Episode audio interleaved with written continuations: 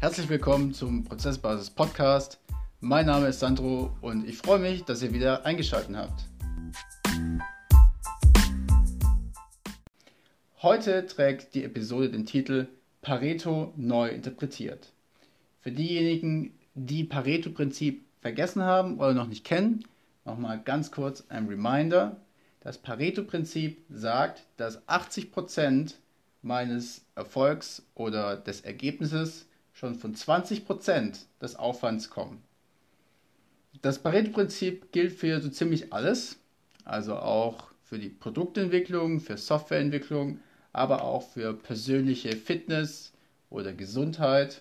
Ich muss nur 80% der Maßnahmen, äh, Entschuldigung, 20% der Maßnahmen ergreifen, um 80% der Wirkung zu erhalten. Es heißt aber auch, dass 80% nicht wirklich schwer zu erreichen sind, denn es reichen ja schon 20% meiner Taten. Anders gesagt, wenn jemand anderes 100% erreicht hat, also 20% mehr als 80%, dann ist er fünfmal so gut oder hat fünfmal so viel Aufwand reingesteckt oder hat fünfmal so viel gelernt.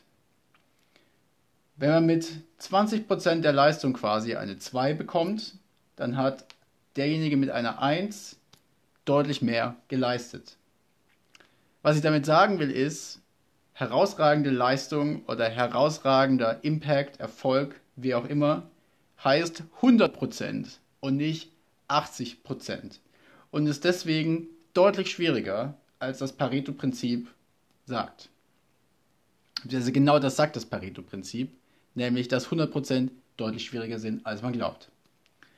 Noch weitere Beispiele dafür, zum Beispiel, wenn ihr euch einen Handwerker ins Haus holt, der einfach nur Steckdosen hinmachen soll an die Wand, könnte er ja auch sagen, okay, Pareto-Prinzip, ich mache die Steckdosen irgendwie hin, wie es halt schnell geht. Das wäre wahrscheinlich das, was ihr nicht wollt. Ihr wollt die wahrscheinlich, und so soll es ja auch sein, schön gerade nebeneinander, dass nach was aussieht. Das ist aber leider nicht mehr das Pareto-Prinzip.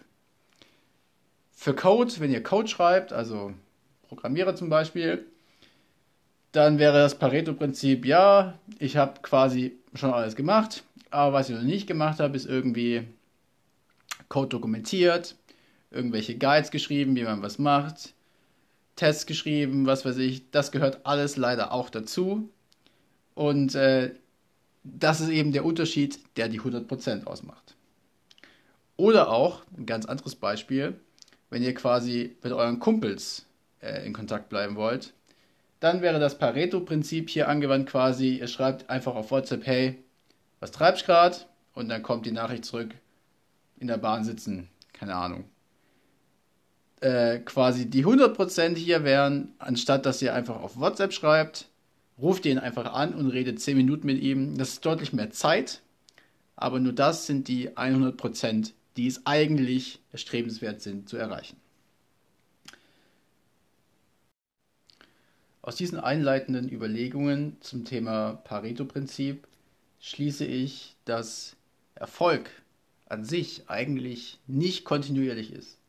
Das bedeutet, man hat entweder einen Erfolg oder einen Kontakt mit einem Freund oder man hat ihn nicht. Es gibt keinen 80% Kontakt. Es gibt keinen 80% Erfolg. Du hast entweder ein Studium abgeschlossen oder du hast kein Studium abgeschlossen. Es gibt kein 80% abgeschlossen. Du hast entweder einen Kunden für dein Unternehmen oder du hast keins. Oder du hast es geschafft, mit deinen Freunden in Kontakt zu bleiben, oder du hast es nicht. Also es gibt hier keine Kontinuierlichkeit in diesem, äh, in diesem Modell.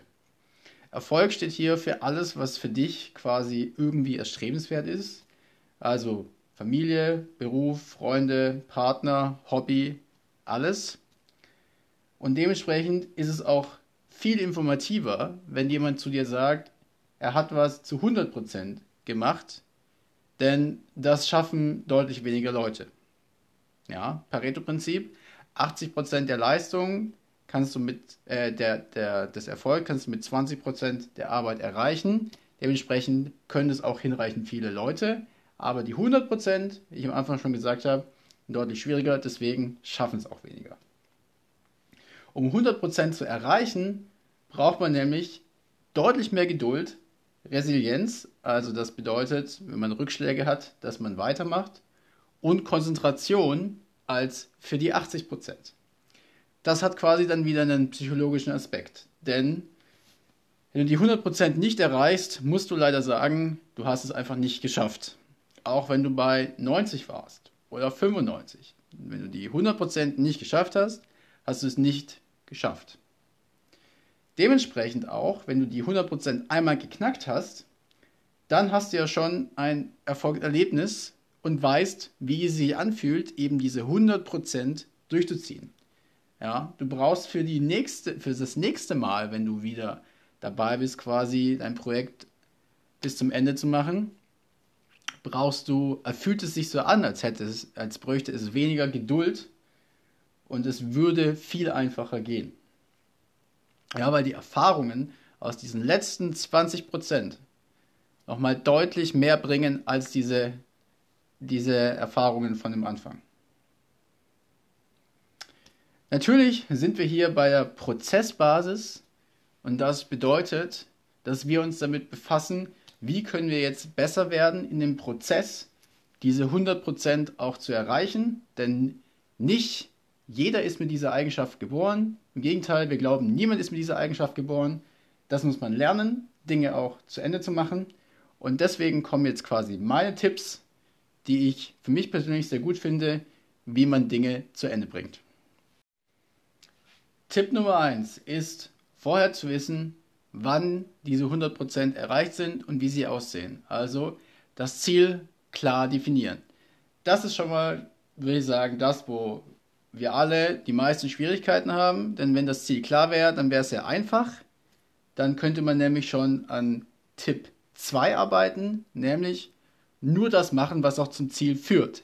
Ist klar. Wenn man das Ziel mal hat, dann kann man schnurstracks darauf zugehen. Quasi die Schwierigkeit liegt nur noch in Anführungszeichen, in der Implementierung. Aber dafür muss erstmal klar sein, was das Ziel ist. Dann Tipp Nummer drei. Ganz wichtig, und das muss man auch üben, bis zum Abwinken. Nein sagen zu neuen Dingen, bevor man was anderes nicht fertig gemacht hat. Nein sagen ist verdammt schwierig. Da können wir bestimmt noch einen eigenen Podcast drüber machen, wie man besser wird im Nein sagen. Ich persönlich habe sehr lange gebraucht, um besser Nein sagen zu können. Aber es bringt was, natürlich. Äh, ist, ist glaube ich, einleuchtend. Deswegen ist das mein Tipp Nummer 3. Tipp Nummer 4, auch sehr wichtig, meiner Meinung nach, ist mit Rewards zu arbeiten. In Unternehmen gibt es oft Bonussysteme, ja, also da kriegt man dann einen Bonus, wenn man irgendwas zu Ende kriegt oder wenn man gewisse, gewisse Leistungen bringt. Du kannst dich aber auch selbst belohnen. Also für mich zum Beispiel, ich habe ein sehr einfaches Belohnungssystem. Wenn ich was zu Ende bringe, dann gönne ich mir immer einen Vanillestrudel beim Bäcker. Den gibt es auch nur, wenn ich was zu Ende gemacht habe. Den gibt es sonst nicht. Es ist ein sehr exklusives äh, quasi Reward-Signal für mich. Und das tut mir immer sehr gut. Und dann Tipp Nummer 5, den ich habe.